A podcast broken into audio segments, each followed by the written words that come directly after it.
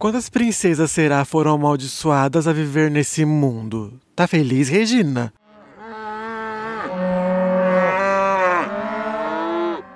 Hey, eu sou o Lucas Bezerra e esse é o Pensando na Morte do Bezerra, o seu podcast de cultura geek. Logo na descrição do episódio, do episódio não, né, do podcast, eu sempre falo. É um podcast sobre filmes, séries e tudo aquilo que me der na telha, incluindo literatura. E hoje é sobre isso que nós vamos falar. Coitadinho, né, de mim, ainda não sabia o significado de cultura geek e pop. Aí não consegui ser tão sintético nessa descrição. É, às vezes, né, eu chego a mudar essa chamada, se você prestar atenção, no da Barbie, eu falei, né? O seu podcast de cultura pop. Então hoje seja bem-vindo ao Pensando na Morte do Bezerra, o seu podcast favorito de literatura.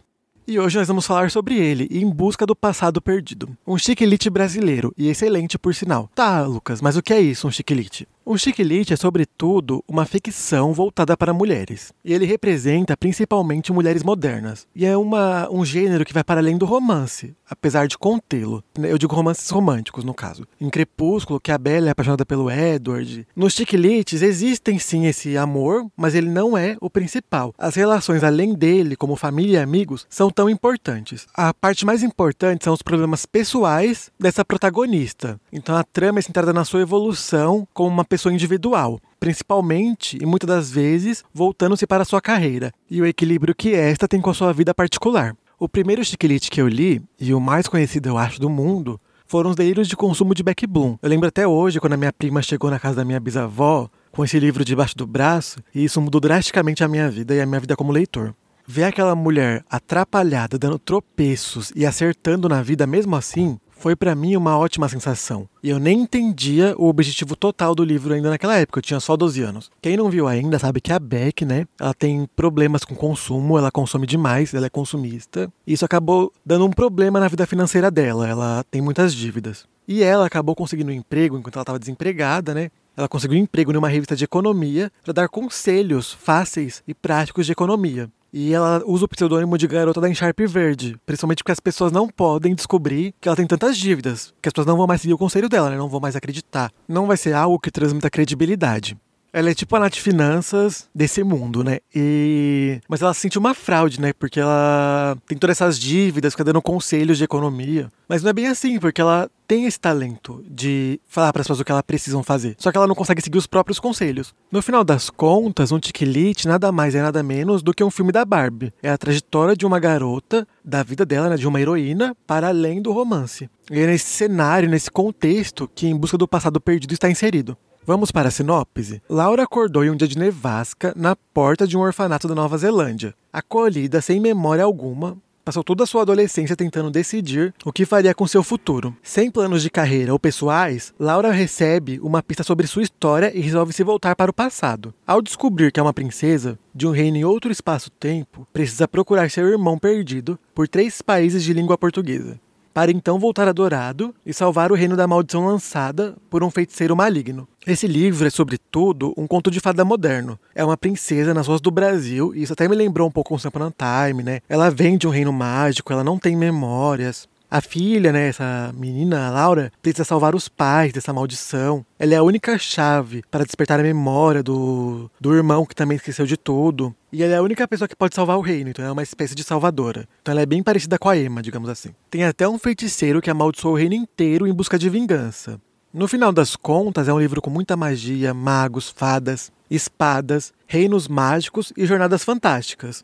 E eu bato muito nessa tecla, no da Barbie eu falei muito disso, que a gente tem que parar de olhar para o conteúdo que é feito para as mulheres, né, que tem as mulheres como público-alvo, como um conteúdo fútil, que vai ser sempre focado só no romântico, que não olha outros aspectos da vida dessas pessoas. Porque ele não é assim e nunca foi, né? Não é de hoje que isso existe, esse conteúdo de mulheres que lutam com espadas, que são bruxas, né? Já é um conteúdo bem antigo que vem. Tem as Blumas de Avalon, tem os filmes da Barbie, né? Que tem desde o primeiro filme a Barbie já é uma mulher independente. Tem muitos conteúdos, entre aspas, para garotas, que tem qualidades muito maiores do que o conteúdo feito para garotos. Tanto é que eu não lembro de um filme do Max Steel, não lembro de um filme da Hot Wheels. E todos os filmes da Barbie que eu já bati o olho, eu lembro até hoje. Enfim, assim como a Emma, a Lovelis não é uma princesa convencional. Quer dizer, ela acaba sendo bem convencional se você parar para pensar no padrão que a Barbie estabeleceu lá atrás, que a Disney vem adotando ultimamente, não só ultimamente, né? Existiam muitas princesas antigas independentes, a Bela, a Mulan, a Cinderela, etc, etc, né? Aqui a gente foca muito no fato da princesa que é salva e esquece que já existiram princesas que salvam também. E se salvam. Não, a Frozen não foi a primeira, né? Mas enfim, ela tem essa característica de todos os personagens de Stiglitz. Ela toma o destino nas próprias mãos, ela é a heroína do romance, ela que salva o dia, ela é a Barbie. O Chiquilite apresenta isso, né? Mulheres em seu máximo potencial de evolução. A gente pode ver em Diabo West Prada, Bridget Jones, Diário da Princesa. Existe ali um feminismo bem leve. E eu digo leve porque muitas vezes eles não usam a palavra feminismo. Muitas vezes é até imperceptível que que existe ali é feminismo. Eles não se aprofundam no tema, por exemplo. É, eu digo leve também, porque se você comparar com filmes mais pesados, situações enfrentadas são bem leves. Não, não é como Homem Invisível, The Handmaid's Tale, por exemplo, né? Não gera essa angústia. Os conflitos que elas passam estão bem distantes do conf, dos conflitos que a Tônia, de Aitonia, por exemplo, enfrentou por ser mulher. Mas ainda existe traços dessa violência, né? Que nem no filme da Barbie, as três mosqueteiras, elas são impedidas de serem mosqueteiras porque elas são mulheres. E nesse livros, né, sobre mulheres independentes, em algum momento existem homens que não aceitam essa posição. E nem sempre se tido como. Nem sempre. Isso é machismo, né? Mas isso nem sempre se fala, ah, isso é machismo. E isso, essa resposta ao machismo é feminismo. Existem críticas bem fortes ao Chiquilite justamente por isso, por ele não abordar essas questões de uma maneira mais clara. Mas também, eu acho que a intenção do Chiquilite é ser leve, porque nós nem sempre queremos consumir algo pesado, com essas vivências que são bem pesadas, tipo The Handmaid's Tale,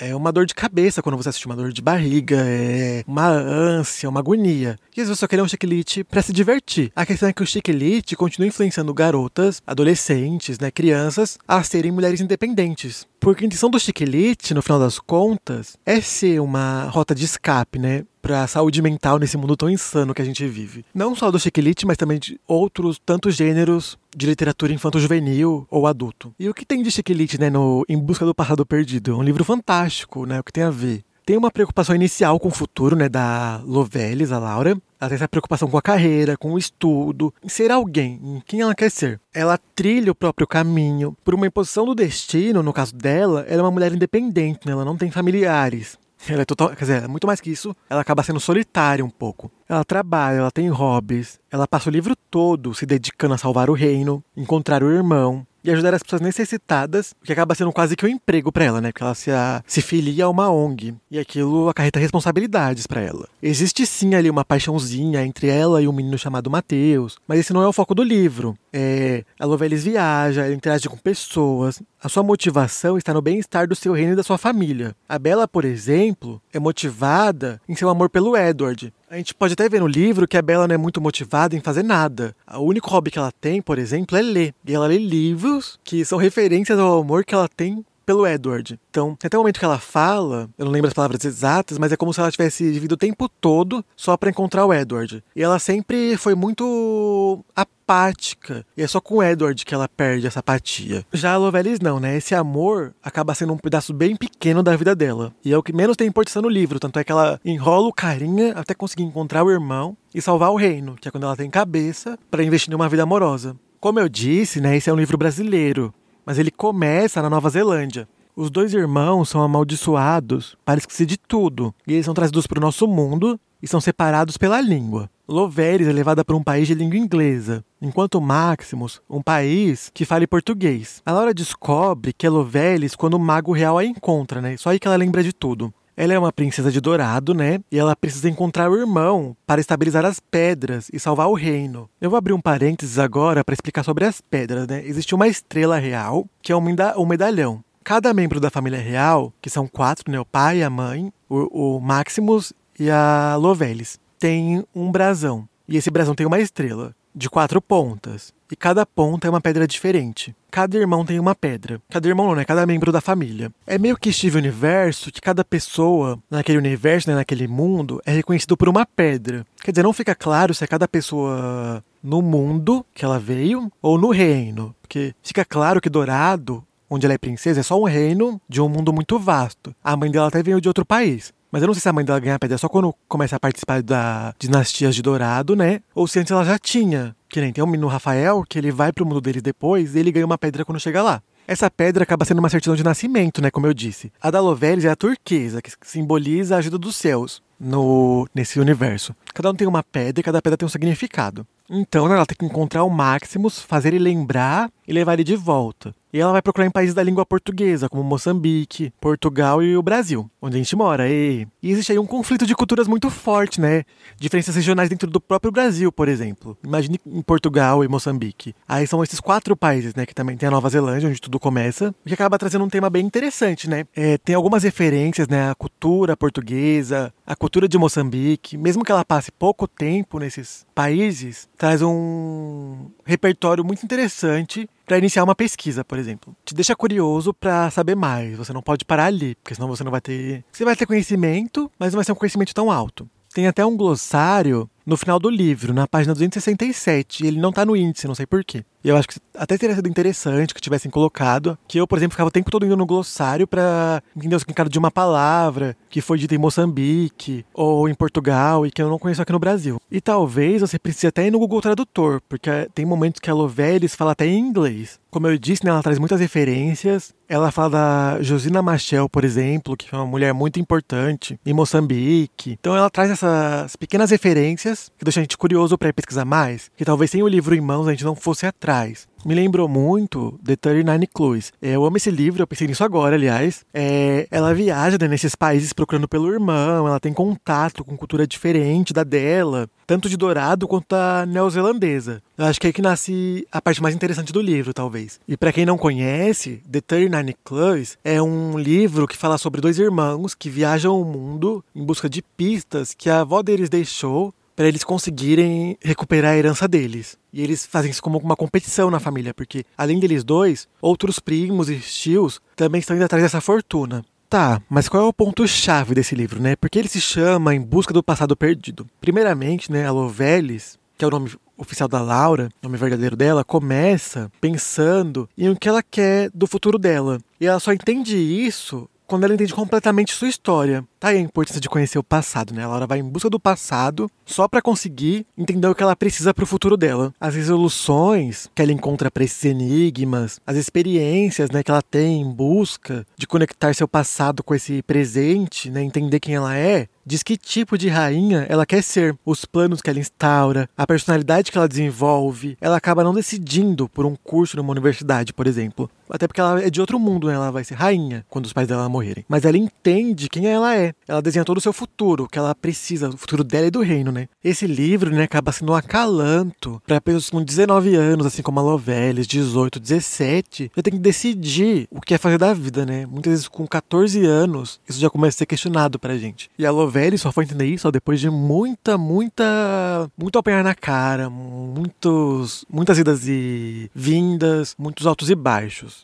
Então talvez cobrem isso da gente cedo demais. O livro é interessante, né? É uma leitura muito tranquila, muito divertida, tem muita fantasia, tem muito. tem romance, como eu disse, tem pouco, mas tem. É, tem muita aventura, muitas informações. É uma chuva de informação, assim, sobre cultura, sobre é, língua, principalmente sobre língua, né? Muito focado na diferença do português, né? Da língua portuguesa entre os diversos países, as expressões em inglês da Nova Zelândia. Então é uma leitura que é muito interessante para se fazer, assim. Nossa, eu sento assim e leio de uma vez. Ele achei assim muito muito interessante. Tipo, é um Harry Potter, é um Percy Jackson da vida, é um crepúsculo, realmente. Tipo, é algo que você lê assim com muito prazer. Sabe quando você tá lendo coisa chata e de repente aparece um livro na sua mão que te lembra o quão ler é prazeroso? Em busca do passado perdido é esse livro. Por favor, leiam. Então, gente, hoje nós vamos ficar por aqui. Muitos beijos para todos vocês e até o próximo episódio. Beijos.